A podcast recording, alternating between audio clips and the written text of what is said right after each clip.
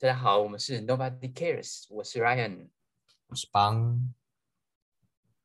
欢迎大家来到教师节特辑的下半集。在上一集呢，大家可以听到有两位偏乡教师的分享，呃，来自于台南的义庆跟屏东的小吉。然后，如果上一集没有听过的，大家可以建议先回去听，再来衔接这一条这个内容会比较顺利哦。那在今天特别日子，还是要跟大家所有的教师们说声教师节快乐！教师节快乐！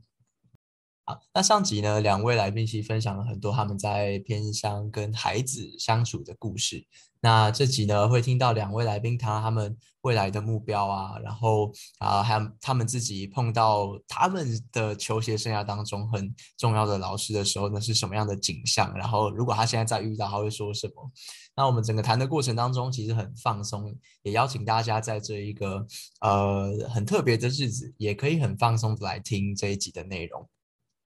在这边也跟大家预告一下，在今天听完九二八的最后节目的尾声。会有一个小小的彩蛋，会是由我跟邦再聊聊我们在求学阶段遇到我们印象很深的老师，然后会想跟他们说的话，也邀请大家可以听到最后，节目就要开始喽。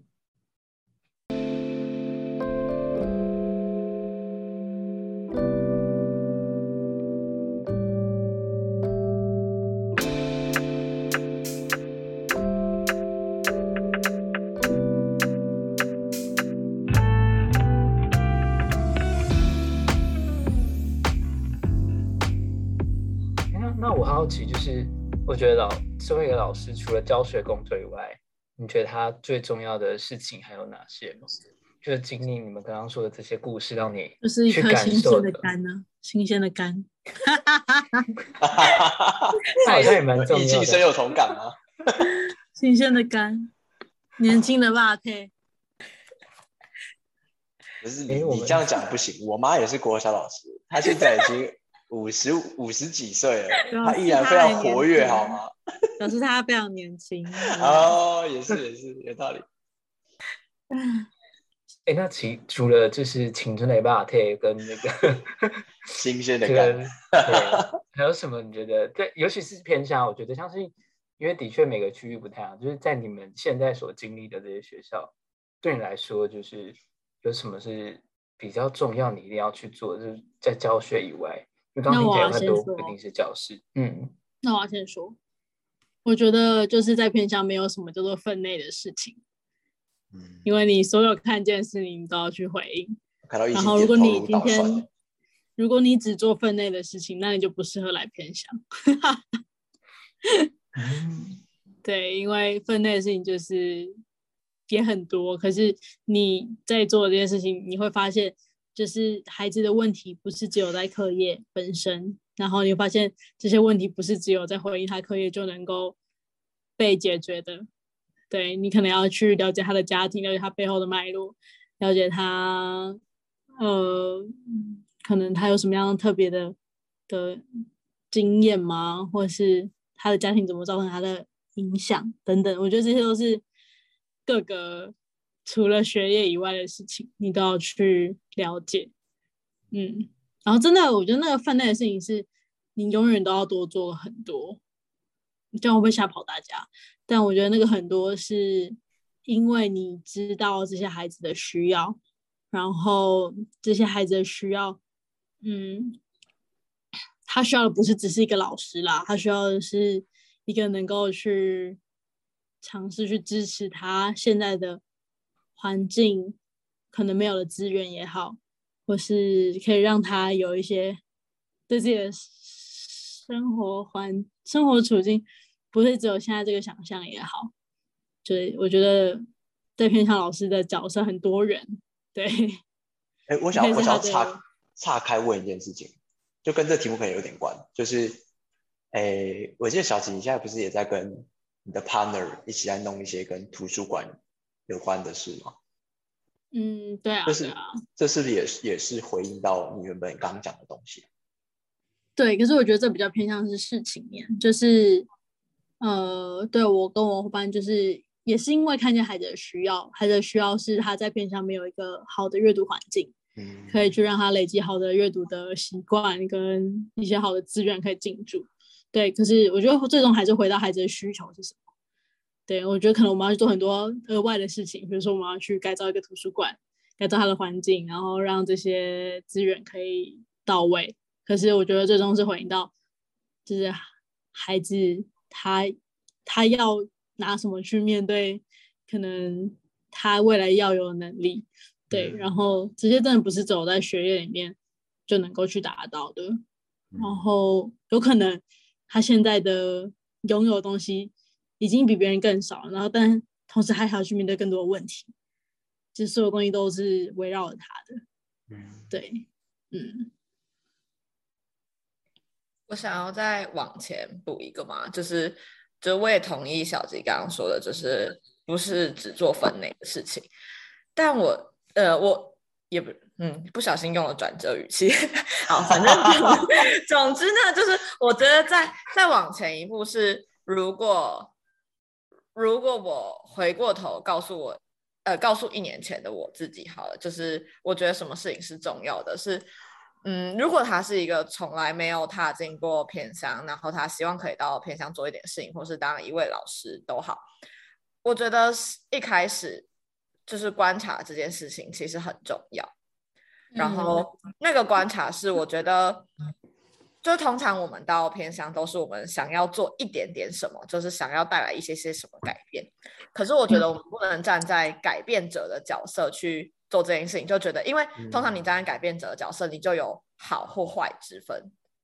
嗯嗯嗯，你你已经你已经先想好什么样子对他才是好的，什么样子才是对他才是坏，什么样对他可能是坏的。可是就像小吉刚刚讲的，其实你应该要就是先观察他们的需求到底是什么，而不是一味的做你自己想要做的事情。所以我觉得，如果我觉得很重要的事情是带着观察者的眼光，而不是改变者的眼光，然后到那个地方，然后看见他们就是究竟就是困扰着这边的人啊，困扰这边的地方，就是家庭、老师等等，就是困扰这些的问题到底是在哪里，然后你再着手的意义去改变，而不是你一开始就觉得哦，我的想法就是全部都是对的，我一定是最好的，嗯然后过去的背景都是都是很棒的，所以你们一定要变成这个样子。对我觉得那不见得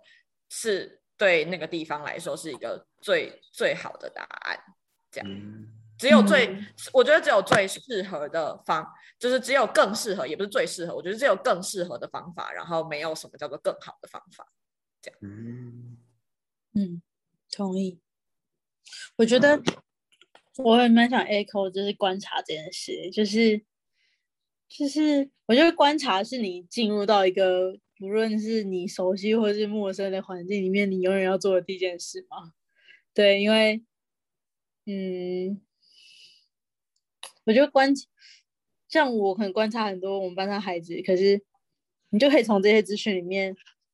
得到更多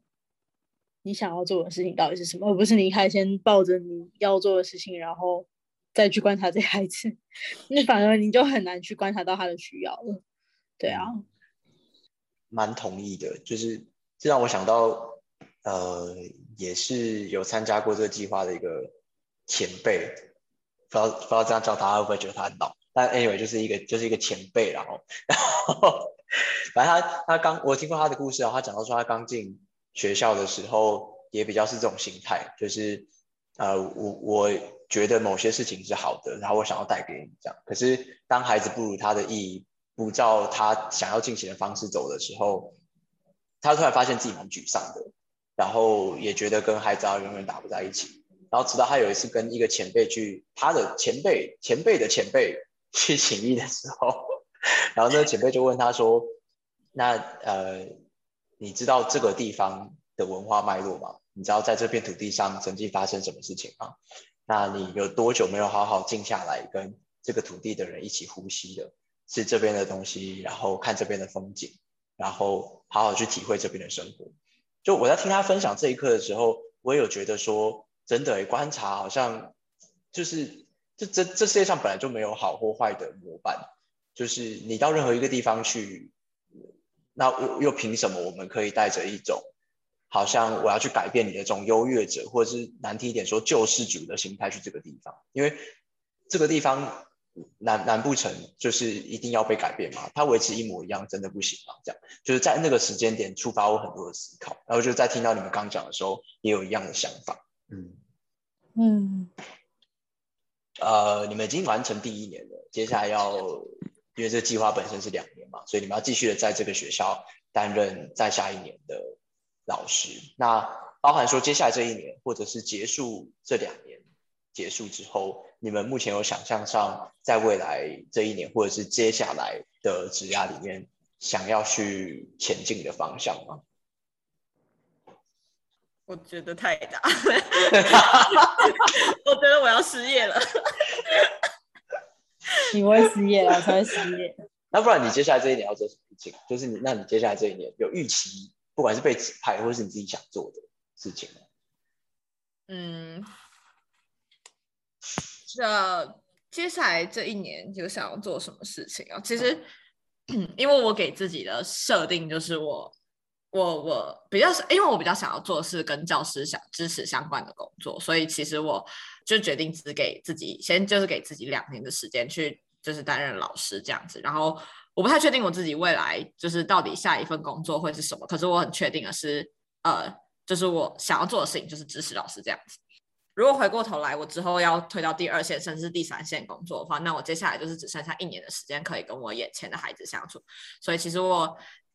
就是接下来的一年，我是比较希望可以专注在跟孩子的身上，就是因为我觉得孩子有时候很像一面镜子吧，在跟他们嗯。相处的过程中，其实你会更了解自己的样子，因为他们很真实的会反映出，就是反映出你你你你怎么对他，然后好像在那个过程中，你也会更认识你自己，因为他们给的真回馈都是非常非常真实，然后也都是毫不修饰的这样子。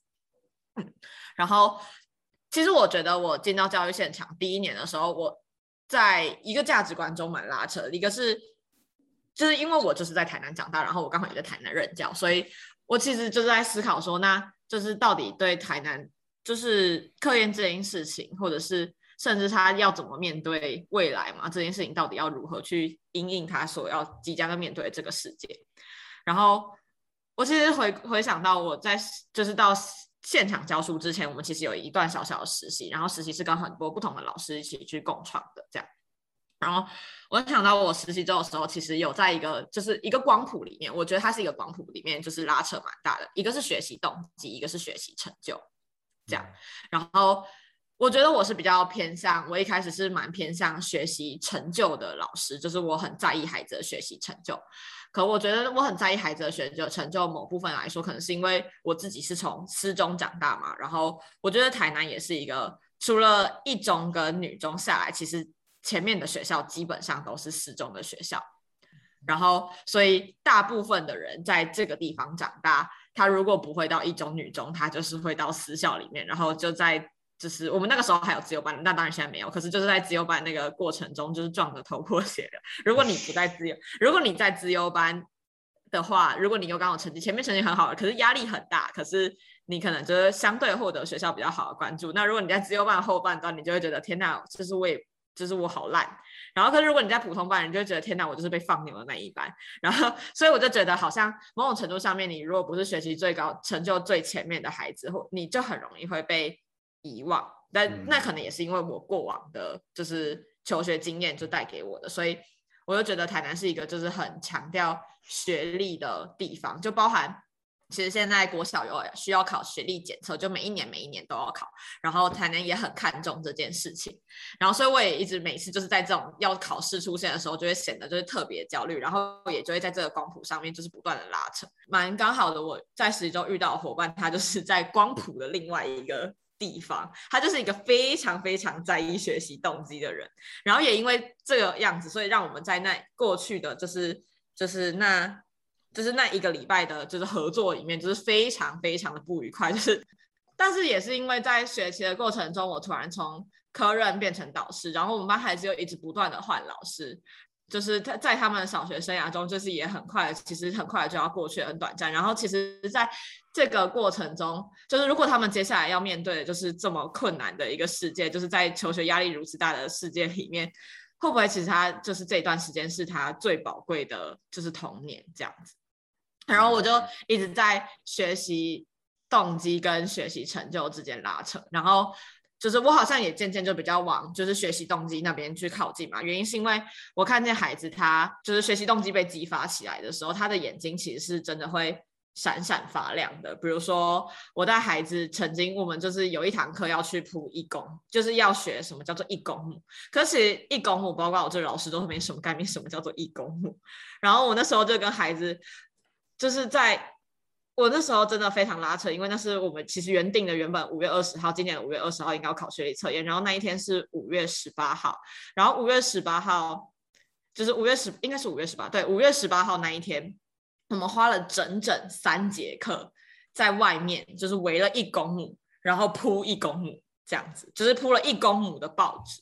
然后这件事也就是非常离奇，就是那当下我真的很拉扯，想说天哪，两天后要考学历测验了，我应该为学历测验而准备，还是我应该要去跟孩子跑铺光一亩公亩？我真的前天就想超久。可是我觉得天哪，如果我没有陪他们陪铺那一公亩，他们永远都不知道什么叫做一公亩，而且他们永远对这个单元一点想法跟兴趣都没有。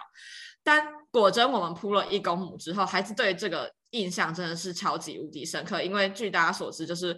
五月十八，就是那个全 全国被宣布要远距教学的那一天啊。然后呢，我告诉你，到了宣传的那个当下，我们都还在铺一公 亩。然后我实在是像被雷打到一样，想说。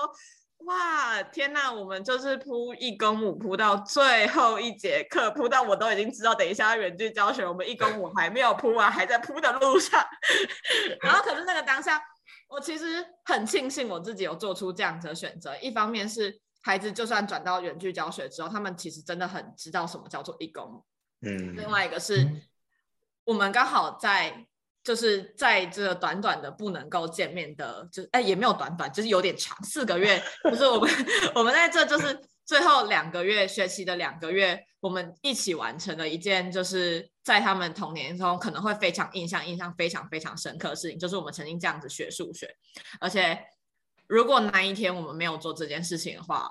我们那个学期就这样结束了。我们就在坐在教室里面，然后为了学历测验，然后不断的检讨题本。然后我们就这样结束了我们学期见面的最后一天，所以其实我当下是非常感谢自己，就是做出了那样的决定，愿意花三节课时间跟孩子坐在操场上面铺那一公亩，因为我接下来的就是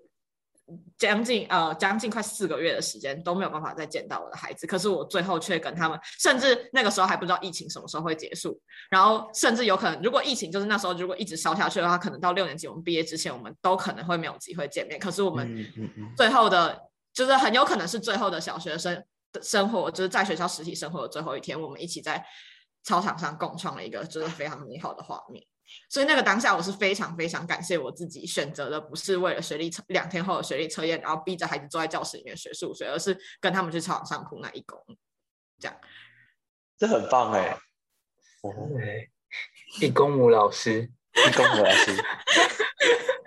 你就是帮人取绰号“一公母老师”做口碑的小吉。哎，但但我觉得一公母真的很棒哎，就是真的有有做过，可能真的会会比在那边讲一堆数字来的好。对啊，对，嗯，真的蛮不错的。那那小吉呢？小吉嘞，对未来的规划。啊，要怎么讲呢？怎么有口难言的感觉？好像有点心情有点复杂。没有，等一下，我突然想起来，我没有回应到，那我一年后就想要做什么事情？有啊，你说你要做教师支持，对啊，教师支持啊。没有没有，我说我说接下来这一年我带孩子做所有事情，然后反正就是回回扣到这个看见，所以我觉得我接下来的就是这一年，假设我只能跟孩子只有一年的话，我觉得希望我可以跟他们共创出更多不同的，激荡出更多不同的画画，然后我们只是不是只是在教室里面为了那些成绩而追赶，然后我们有机会能够让那些学习变得更深刻，这样子，嗯，这太棒了，连接他们的生活，走出去教室的感觉，对啊，很重要，我觉得。好，我觉得要怎么从何说起？就是我这一年担任是一年级老师以外，我也同时做阅读推动跟图书管理。所以就像刚刚伟邦前面有提到的，就是我跟我的伙伴在做图书馆改造的部分。对，然后 在做的这个历程过程当中，呃，图书馆改造你可以想到它是一个硬体的改造，对，就今天我们把这个图书馆变好了，让他可以回应孩子需求了，然后呢，那要接下来还是要有一个人去做一个推动，去做一个使用，它才能够真实的发生在孩子身上，对吧？呃，然后所以我觉得我在这个演讲当中看见一个议题是我比较蛮在意的，就是偏乡的阅读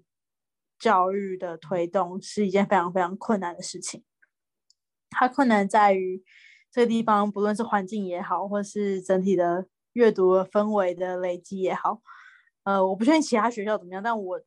就我自己听到很多在偏乡的阅读的呃环境，其实是很难去让孩子有一个。建立的习惯的，不论是一个空间，或者是一个好的计划，就是学校在推动阅读的计划也好，所以，嗯，我自己会很想要往这一方面去努力嘛。对，呃，如果先说起这一年，好，我这一年我是外，我一样持续会在学校担任就是阅读推动的角色，对，然后。可能过去比较是单点是在在执行吧，然后，呃，因为第二年，所以可能比较多有比较多余裕可以去去跨出自己的教室，去跟不同教室的孩子里面对话，对，然后我也尝试去引进了蛮多外部资源嘛，对，就是，嗯，对，就是让我们还让就孩子在接触阅读这件事情上。好像不是像过去一样，就是我拿一本书开始读，而是其实阅读，其实在现在谈的是阅读理解或者阅读理解的素养，或是其实生活处处是阅读。你阅读招牌，你阅读菜单，你阅读任何事情，它都是一个阅读理解。嗯，对。然后，呃，我想要把这样子的一个氛围带进校园里面。嗯，那所以我觉得这一年来说，我应该会，对我我会做这样的事情。嗯。然后再接下来嘛，对，就是，嗯，我曾经有跟一个，我曾经有跟这个人，这个人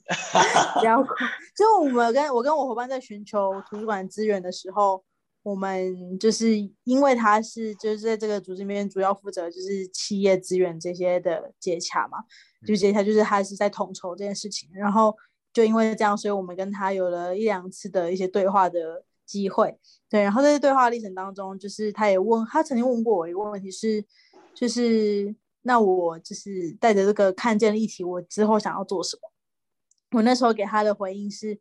我 我想要去考研究所，我想要研究这个议题，然后我想要做，我想要做一名正式老师，然后这个正式老师是我想要去做阅读这一块，对。然后，因为学校其实有个角色叫做阅读推动教师，图图推教师，然后他是必须要有正式老师的身份，他才能够担任的。对，然后那时候他给我一个蛮蛮直接的回应嘛，他就说：“可是其实就是教育现场不缺一个这样的图书老师啊。”我觉得，哎，就是就怎么会，就是为什么会这样想？然后他就说：“你想嘛，就是。”你既然看见了偏向在这个，就是有这个议题，就是偏向的阅读环境，就是是很困难的。那今天你走回正式的体制里面，那你终究还是在这个正式体制里面的其中一个老师而已，你没有回过头来去解决那个你看见的系统性问题。对，然后我就觉得我好像有被他点醒嘛。对我那个当下其实是觉得蛮震惊的。对我觉得说，对，就是或许。呃，在我还没有真的走进去这条路之前，有这些看见，可以让我在过，在我之后选择有更不一样子的的的的选择吧。对，嗯，所以说真的，我现在也不太确定第三年的我会长什么样子。可是我在今年的时候，我很就是会蛮勇敢，我去报了一个跟图书馆相关的学分班。对，然后。对我就是想要在这一年里面，先去让自己的专业职能有一些提升吧。我想要更多认识这个议题，不论是国小的或者怎么样，我觉得就是这这个这个议题对我来说是一个我很有兴趣的。然后我想要因着就了解图书跟阅读这些议题去切入偏乡的教育的环境。对，然后我觉得这件事情是我觉得听起来很蛮让我兴奋的一件事情。对，所以我觉得就是现在我就是累积的历程吧。我觉得我之所以在意，是因为我自己在我班上推动阅读教育，然后我觉得我看见孩子的进步是非常非常可见的。对，就是孩子可能从很不愿意啊，很不很不会认读字啊，然后到他可以就是很顺的把这些句都读出来啊，等等的。就是我觉得我看见一个因着阅读能力提升，一个很回应到他们很生活当中的需要。对，所以。我，我觉得我两年之后会蛮想要花一些时间去研究这个议题。嗯，感觉阅读会是每一个学生都会碰到的事情，呃，对，而且我觉得这不只是学生，其实就是就连大人其实也是。而且其实我也我也很深信，就是阅读就是在生活当中的一件事情。嗯嗯，对啊，生活中必须的。嗯，没错。听完。两位的规划感觉越越有希望，哎，就是我觉得刚好，因为我们这一集的上线时间其实应该也差不多是在教师节，然后也想问问看两位，其实现在的你们就是身为一个偏乡的一个教师，那如果回头回过头来看，你们以前教过你们书的这些老师，你会怎么想要？如果今天借由这支麦克风，你会想要怎么跟他们说说？哦，这环节蛮有趣的。好，我觉得是我的国中老师吗？我觉得我，我觉得他就是蛮影响我一生的。就是我记得他曾经，就是他在我们每一个孩子，我还是孩子的时候，就是我在每个孩子生日的时候，他都会写一张那种小小的卡片给我们。然后那里面的卡片是真的是对你这个人的生命说话的那一种，就他的观察，或者他跟你的。的相处也好，或是他在在班上看见你的样子也好的一个小卡片，然后我印象很深刻。他那时候他写了一句话鼓励我嘛，他就说他觉得我是一个爱爱内涵光的人，就是我不知道大家能不能理解这句话，就是就是我理解，嗯，好，那可以请 Ryan 解释一下。没有，我理解你是这样的人。好哦，就是一个。不是这么显而易见，可是他是内在有光的一个人。然后我觉得这句话对我当时来说不太能理解，可是这句好像就也一直都放在我的心里面去，就是好像有个发酵的感觉嘛，就很期待自己就是长大之后，现在成为了一个老师，然后能够带着持续带着这样的信念吗？然后去影响更多有需要的孩子。对，所以我觉得。还蛮感谢这个老师的，嗯嗯。那如果他现在出现在你面前，你第一个会想跟他讲什么？什么意思？好久不见，这个 好久不见。OK，蛮真实的。呃，可以跟他说什么？我觉得我会跟他说，就是我觉得我现在也在成为一个好老师的路上嘛。就很谢谢他，对，然后就是跟他，就我觉得他那时候他用他的生命去去表现出怎么样是一个好老师，就是他的观察或者他跟我们的相处也好，对，所以嗯，当自己也正在成为老师的时候，也很希望可以有这样的榜样在前面，然后自己呃成为那个样子，对啊，嗯，哦，我分享一下。我其实在我刚刚有在想，说我生命中就是影响我最深的一个老师，其实他不是我的，呃，他不是老师，他其实是我高中的一个教官。然后为什么这个教官会就是让我很印象深刻，就是或者是为什么我会觉得，嗯，他对我来说就是很重要的原因，是因为其实我高二那时候要创社团的时候。在私校，老师们都觉得天哪，你就是疯了！你好不好好念书要干嘛？就是你，你就是没事，就是你不念书，你那边搞那边搞东搞西的要做什么？可是那个时候，那时候全世界都觉得我发疯了。可是唯独教官跟我说：“好啊，那如果你计划书写出来，那我就当你的指导老师，我就陪你做这件事情。”我觉得他也没有多，他也没有对我多说什么。可是我觉得他就是他看见我真的很想要做这件事情，然后他用行动告诉我，就是他支持，他愿意支持我，他愿意陪我走那一段路，他愿意陪我面对就是所有老师的眼光这样子。其实我看见很不一样，教官是他愿意跟每一个学生去做对话，然后他愿意去，就是他愿意看见学生犯错的时候，他不是他不是先指责学生，而是他就是他真的就是很认发自内心的在关心学生，他为什么会做出这样的事情，然后他为什么会想要这么做，然后他以后可能可以怎么做，然后甚至教官可能会一开始先选择睁一只眼闭一只眼，然后也让学生更愿意信任他，然后更愿意相信他，就是就是怎么走在就是走在一个更好的路上嘛。就是其实因为如果你一开始就是先指责学生的话，你不去了解他背后的脉络或是原因的时候，其实学生当下就是就是只想逃，然后只想就是更想反抗，因为在那么大压力大的情况下，没有一个人愿意听他说话的时候，他可能就会就是觉得全世界都不懂我，然后他就更想要做出去反抗的行为。可是在我身上看见，就是教官就是很不一样的一面，就是他愿意去倾听每一个学生，然后愿意了解每一个学生就是呃困扰的问题，然后愿意陪着他们去面对跟解决。嗯，这样子，所以我觉得他对我来说是一个很，就是生命中就是很重要的老师，谢教官拯救了一个。谢谢教官。拯救了一个 拯救了一个被枷锁困住的生命。但但也因为他的影响，让你现在在这个老师上面的岗位，就是会有一些不同的影响吧。那你会想要跟教官说什么吗？如果你回过头来看这些他过往的当下，其实影响了你接下来应该好几年的这些经历。我可能会想要跟他说，我们先一起喝酒，然后我就 我们喝酒聊聊吧。对，一个说好久不见，啊，一个说啊，我们来一起喝酒。看起来老师压力真的都蛮大的。好了，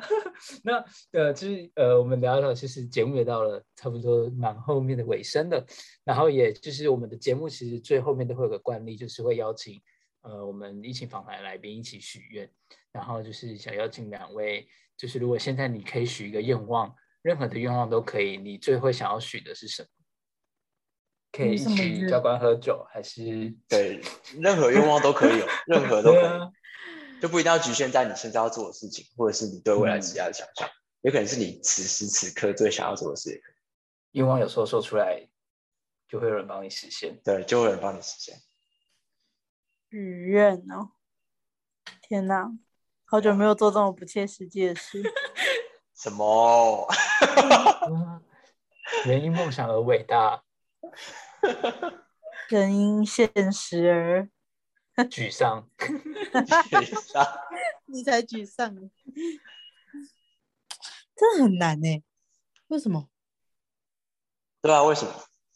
我们职业伤害，没有梦想。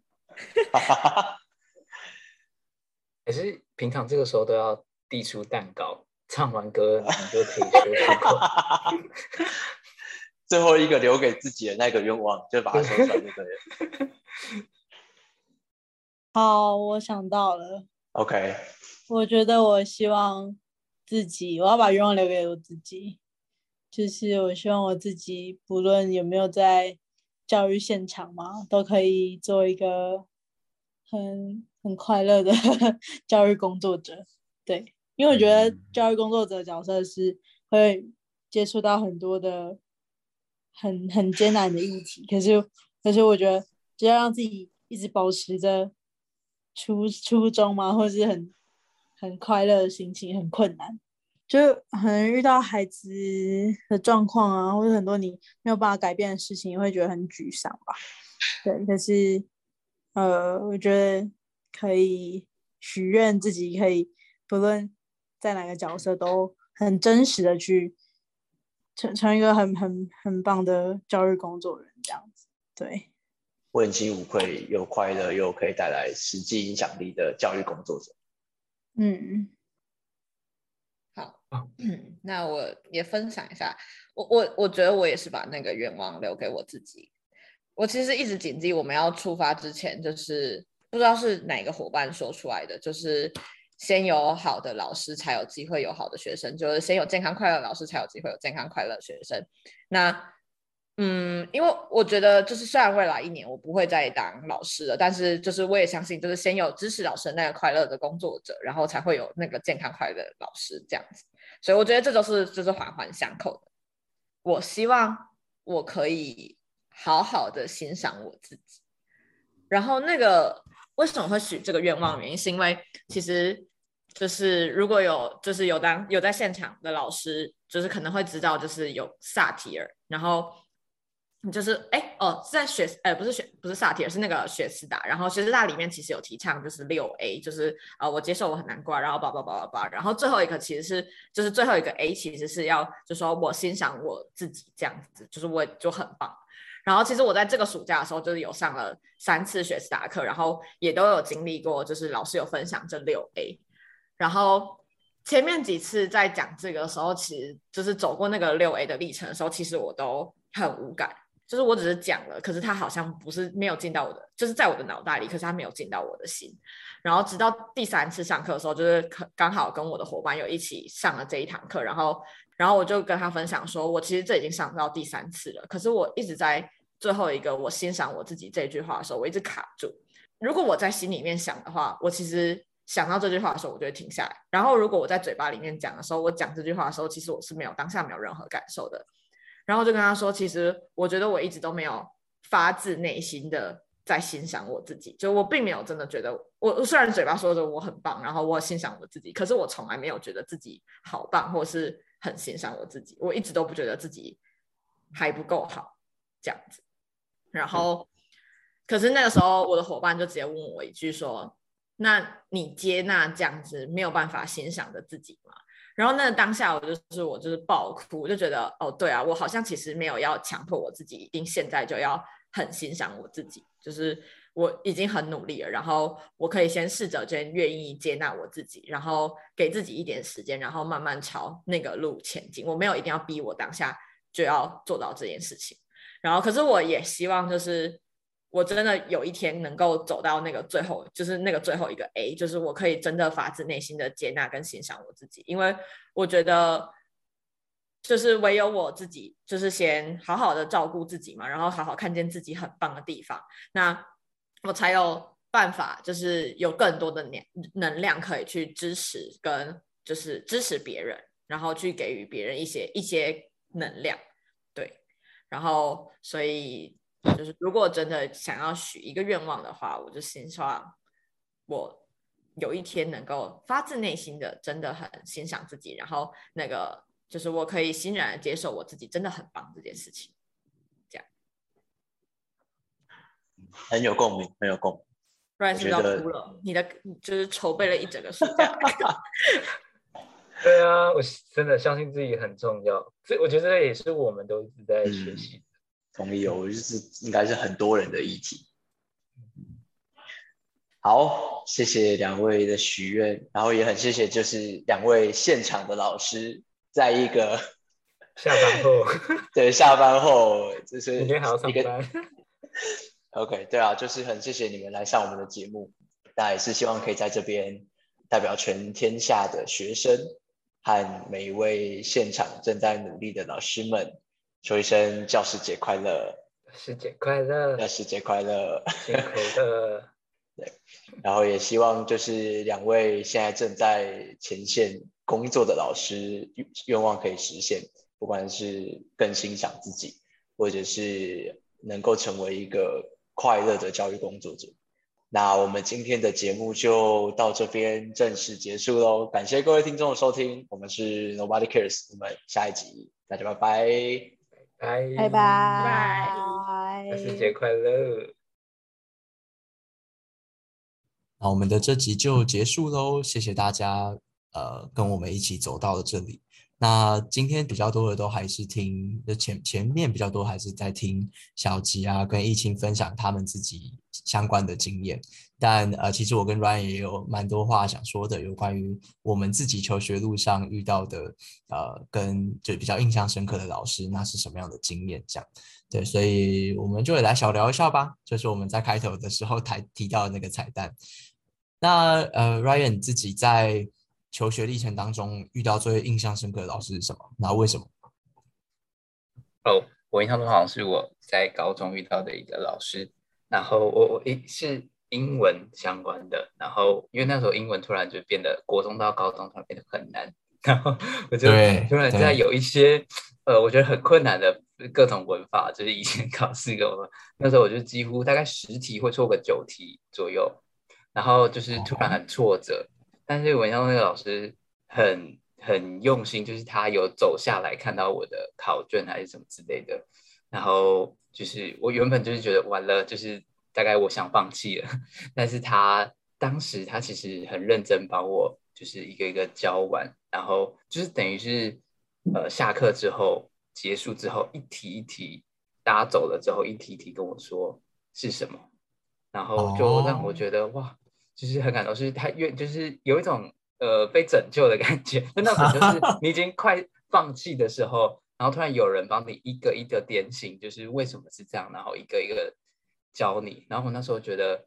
哇，就虽然其实已经蛮晚的，然后但是他还是愿意从一题题让我错的所有题目，他都让就是教会我。然后我觉得那一次让我除了当下很感动以外，就是等我下一次再出现考试的时候，原本九成都错，突然只剩三，可能三成左右错而已。然后我突然觉得、嗯。哇，好像有一种就是个天使来临，还有希望 对 对，然后我就我对我来讲就是印象很深刻，就是因为我觉得那个时候应该是准备要几乎要放弃，因为你但我觉得那真的很挫折，就是你觉得你没有写一题会对，你根本不知道 这个要怎么写，对，然后哦到后面他真的一步步带你，而且是大家都走了，因为大概就是我那个时候写的最最糟，就是一题一题一题这样子带完我。如果有机会的话，可以还是很想跟他说声谢谢。那我就是英文从那个时候没有放弃，还可以继续往下，发现这是蛮重要的科目。嗯，那对这就是你想要跟他说的话了吗？有没有什么其他的？就是其他，假装现在就站在你，假你现在会有去找他吗？或者是偶 还是偶偶尔？目前好像没有哎、目前没有。你说你毕业之后就没有去找他了？对，但是是觉得好像还还蛮想的。好，对那假设你见到他，对，有没有什么？今天教师节呢？啊，就是打声招呼，然后说声教师节快乐。但但我觉得如果有机会，应该还会很想要把这这这个这段故事跟这个画面，就是跟老师讲，因为我觉得老师不一定有知道，也许他教过很多学生，啊，对，但是但是那个举动可能对我来说影响就蛮大的，就你会发现其实呃，他也许对他讲，他那个就是他的工作，但对当下的我自己来说，我觉得那就是呃非常的感动，，OK，哦，赞呢。对，这就是求学历程的其中一小段。那 那方呢，就是你在求学的过程当中有没有对人家印象深刻的老师？然后有为什么？哦，我我的答案应该在很多平台上面呢，像像有的时候我在啊、呃因为我们是一个教育的组织嘛，所以，有些时候在帮忙宣传的时候，都会不自觉的提到跟我这个印象最深刻的老师有关的故事，就是他是我的国中导师。对我记得好像在我们的第零集也有分享过，如果还没有听的人，欢迎大家回去听第零集啊，那集很短，只有十六分钟，对，可以没有压力的听啊。然后就是就是我在国小的时候其实是蛮玩世不恭的，就觉得自己好像呃不可一世的感觉。对，但上了国中之后，呃，我觉得它影响我最多的是在价值观跟待人处事上面了。就是我的成绩不太会需要谁在特别担心，因为我在成绩上面我蛮自动自发的，但真的有很多做人处事的道理啊，或者自己内心怎么样去，呃，人家说爱爱内涵光，就是谦虚，学会谦虚这件事情，真的是在我遇到他之后有比较多的学习，就他会花蛮多的时间，呃，定我这一块的，这样，然后也会给我很多的提点，然后我觉得这个是会影响我接下来走向很重要的事情，对，就呃，我不确定没有这件事情会怎么样，但是我可以确定有了这件事情，我我自己在。跟其他人的相处上面有感觉到更圆滑、更圆润，然后状态也比在国小的时候好很多。这样，嗯，对。然后在这边也，呃，他是我国中的导师，然后在这边也就是肖导图我高中的导师，我好像比较少提过他。对，但是他，呃，我高二、高三的导师，呃，他也是帮助我。非常多，我觉得他教会我的事情是怎么样严以律己的。就是我的国中跟高中的导师，他们都有一个特点是，他们会比学校或者是其他班的导师要求的还要多。像是我的国中导师，他会呃，可能其他班寒暑假的时候不一定要留下来念书还什么的，但是他会特别开那种集训的班或者是暑休的班。然后就是我们整个班，还有跟其他也有意愿的班，我们就一起组成这样的班，然后来好好的上课，然后在可能呃寒暑假的时候不要落后课业等等的。那我高中的老导师的话是可能其他班呃七点半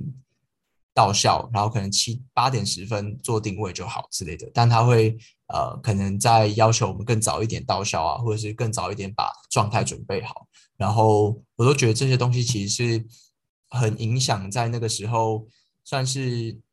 玩心很重，然后会很想要到处乱跑的我，还有其他同学们，就就对我来说是很重要的帮助，这样对吧？然后这两位导师，我都会在，我都有在毕业之后偶尔会去看看他们，这样对啊。所以呃，anyway，如果谈到想要跟他们，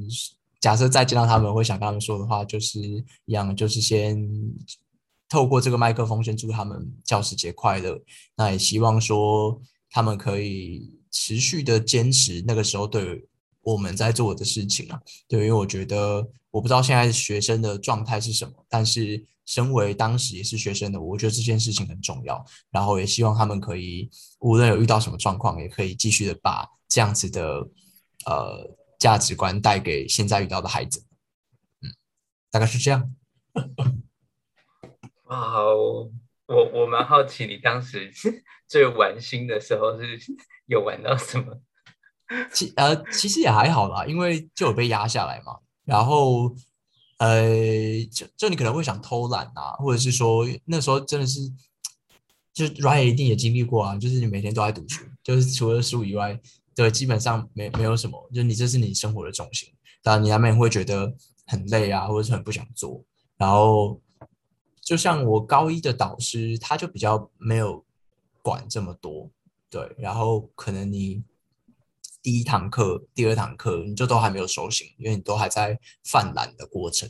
对。可是呃，他因为多了叫我们提前到校的那几几十分钟，我觉得对我可以静下心是有帮助的，嗯，对，就是老师的一些小举动，